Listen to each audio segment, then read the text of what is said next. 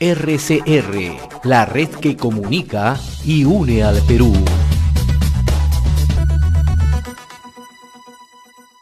¿Cómo están amigos? Buenos días y bienvenidos a una nueva edición de RCR Deportes. En esta oportunidad vamos a hablar sobre la victoria de, del día de ayer, la victoria peruana ante la selección de Venezuela, en un partido muy duro, muy difícil para Perú, pero se consiguió el objetivo que era, que era conseguir los tres puntos para seguir con las aspiraciones y poder llegar al próximo Mundial de, eh, de, Fútbol, que será en Qatar el próximo año. Pero para eso, para hablar del, eh, del partido del día de ayer, de la victoria de Perú, tengo el agrado de tener en este momento en RCR Deportes al profesor Teddy Cardama, con quien vamos a analizar un poco sobre el encuentro eh, del día de ayer y la victoria justamente de la selección peruana de fútbol. Profesor Cardama, ¿cómo está? Muy, buenas, muy buenos días y muchísimas gracias por estar aquí en el programa.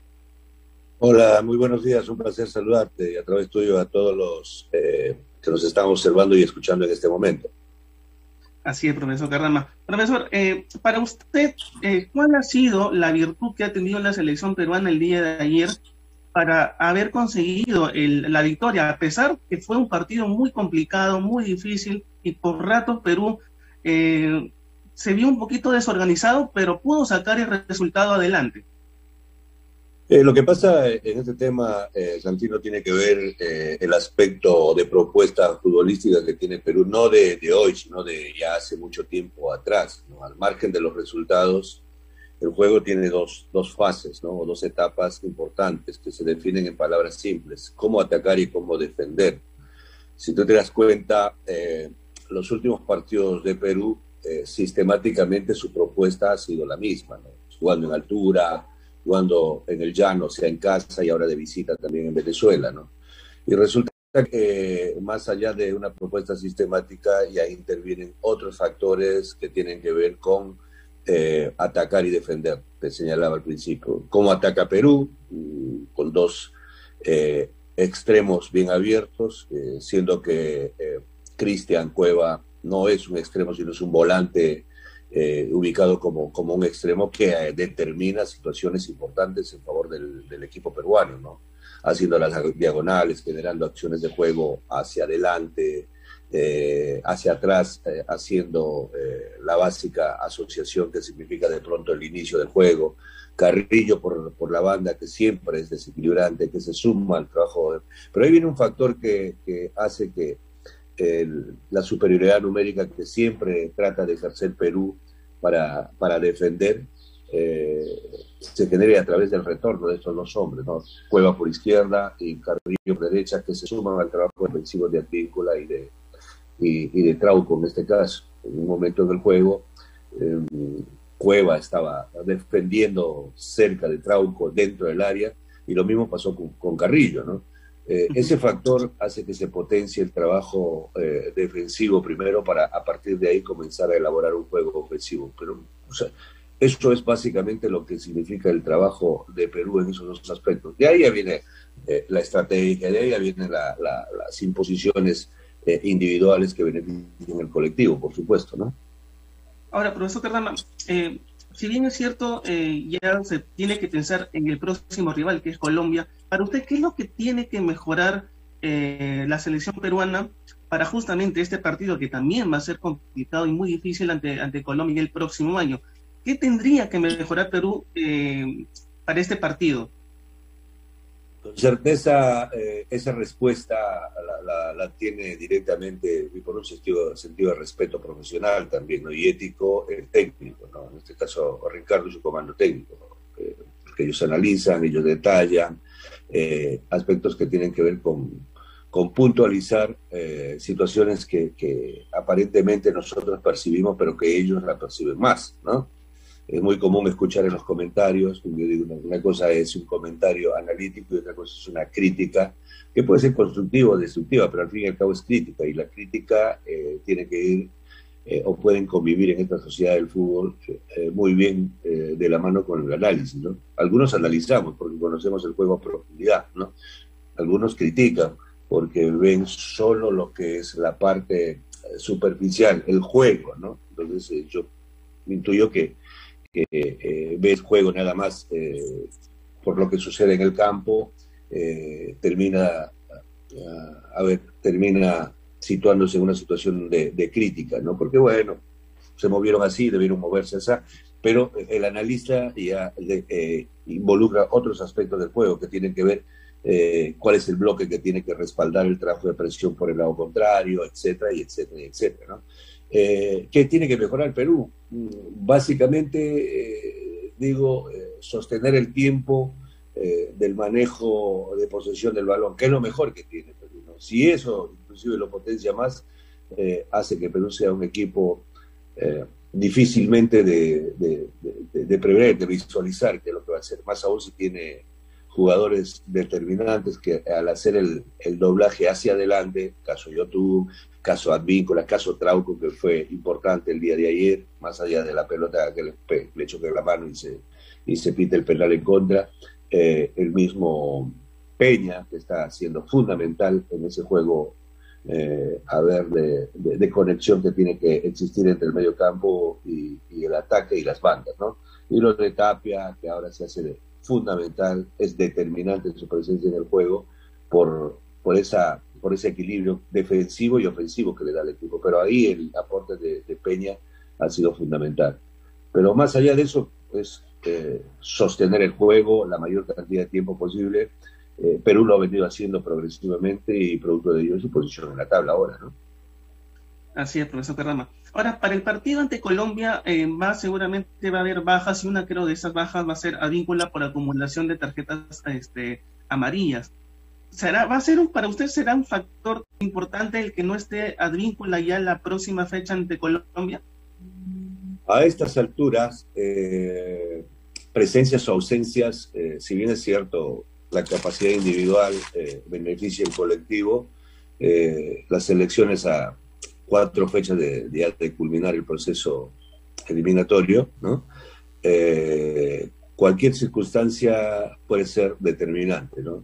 Sin embargo, eh, eh, la suma de, jugadores que han ido acrecentando el, eh, el abanico de, posibilidades para el comando técnico hace de que las respuestas hayan sido, cuando han sido, por supuesto, convocados o cuando han sido citados para ser inicialistas, se, se, fortalezcan. En esa zona sabemos que tenemos a, Corcho, a, a Corso, al Chico Lora, eh, y yo creo que eh, Agrícola en la madurez de su juego hace que, esa banda derecha esté total y absolutamente clausurada defensivamente, pero le da ese plus de ataque y de, apoyo que necesita eh, Carrillo cuando juega en esa zona o cualquier otro extremo o volante extremo que, utilice Ricardo. Así es, profesor. Ahora, ya para los próximos encuentros, ¿no? Que va a ser ante Colombia, eh, sobre todo ese primer tiempo, ¿cómo cree que debe de jugar Perú? ¿Tiene que tener quizás el mismo sistema que ha venido manejando durante esta, esta del año, de estas eliminatorias? ¿O quizás tiene que haber algún cambio eh, por parte de, la selección peruana para justamente estos partidos, ¿no? Que son prácticamente son cuatro finales en donde es muy posible, ¿no? Que Perú ganando o eh, empatando también pueda llegar a, un, a un nuevo mundial. ¿Qué es lo que quizás podría eh, tener de nuevo, digamos, la selección peruana para el próximo año ya? Bueno, lo primero, tiene que ver con que los resultados que se dieron en el partido, en los juegos de ayer, casi todos eh, favorecieron la situación de Perú, ¿no? Porque Perú hizo su trabajo. Lo único que no me gustó es el triunfo de, Ecuador, ¿no? Eh, pensaba en un empate porque eh, Ecuador se dispara y ya va ocupando una plaza más. O sea, mientras más plazas existan para disputar eh, la presencia de, alguna selección en el Mundial es mejor. Eh, imagínate Ecuador, si hubiese empatado ayer tendría 21 puntos y estaríamos a partir de tantos, faltando 12 puntos por jugarse. Igual pensarán las otras selecciones.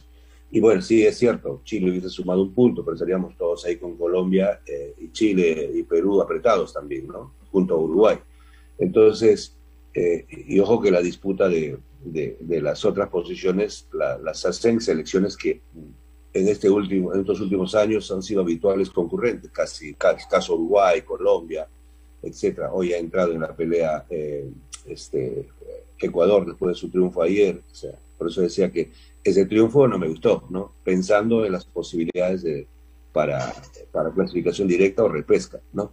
Pero, eh, digo, contra Colombia, partiendo de la premisa de que ningún partido es igual, eh, hoy cada vez más se hacen previsibles los juegos porque tenemos eh, el alcance de la ciencia y la tecnología que nos permite observar con claridad y con exactitud las capacidades. además, tenemos programas que, que nos determina exactamente la cantidad de recorridos que hacen los laterales, los volantes, los extremos, eh, las zonas calientes de juego que son analizadas también a través de los programas que tenemos, ¿no? Programas eh, de computadora. Entonces, todos esos análisis eh, nos permiten tener una idea concreta de qué es lo que hace el rival. Sin embargo, el fútbol te presenta al margen de esas certezas variables y variantes que no están determinadas, ¿no?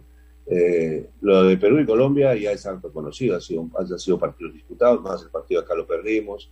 Eh, Colombia en estos dos últimos partidos no, logró esa, esa, a, ver, esa armonía que ha venido mostrando en anteriores eh, fechas de la competencia. Y, Perú, como ya te decía, muchas variantes no va a ser desde el lado del, del sistema. Quizá desde la estrategia sí, porque hay un espacio medio en el medio de la táctica y de la técnica, eh, del sistema, perdón, que tiene que ver con la técnica y donde ya se eh, establecen estrategias. Pero más allá de eso, todo lo que ya se ha visto desde las dos elecciones este, son previsibles. ¿no? Ahora, profesor Cardama, eh, también el día de ayer se vio una buena disposición de todos los jugadores, pero sobre Galese y, y Gianluca Lapadula, creo que eh, serían los distintos, si lo podemos hablar de esa forma, de la, de la selección, ¿no? Porque Galese cuando eh, lo, eh, Venezuela llegaba al área, Galese respondió, y más aún ya lo La Paola, ¿no? Que también ya tiene cinco goles con la selección en este proceso eliminatorio y es muy importante. ¿Usted cree que ellos podrían venir a ser los distintos, por así decirlo, de la, de la selección? Mira, Santino, cada jugador en el fútbol, en el juego o en un equipo eh, tiene una labor que cumplir, ¿no?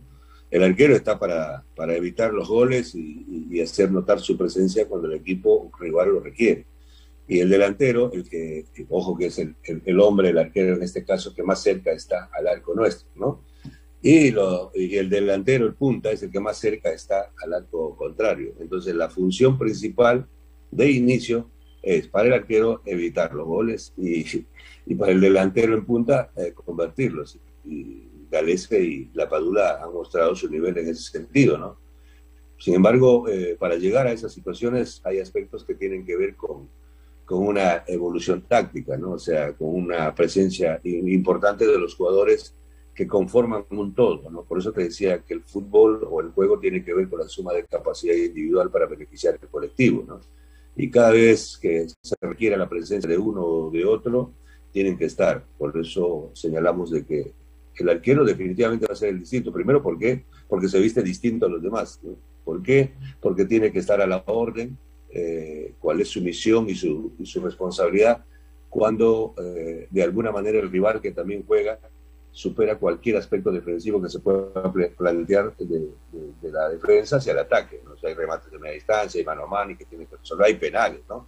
Eh, que a veces se tapan y a veces se hierran. ¿no? Igual que en el caso del delantero, para que la Padura pueda tener alguna posibilidad, primero hay que eh, estar bien preparado, si él lo está, tiene la capacidad para resolver. Eh, primero tiene que estar la elaboración, la transición de la que se habla, ¿no? para que se pueda llegar al gol, un buen pase, un buen centro, detalles que tienen que ver con la solidaridad colectiva, ¿no?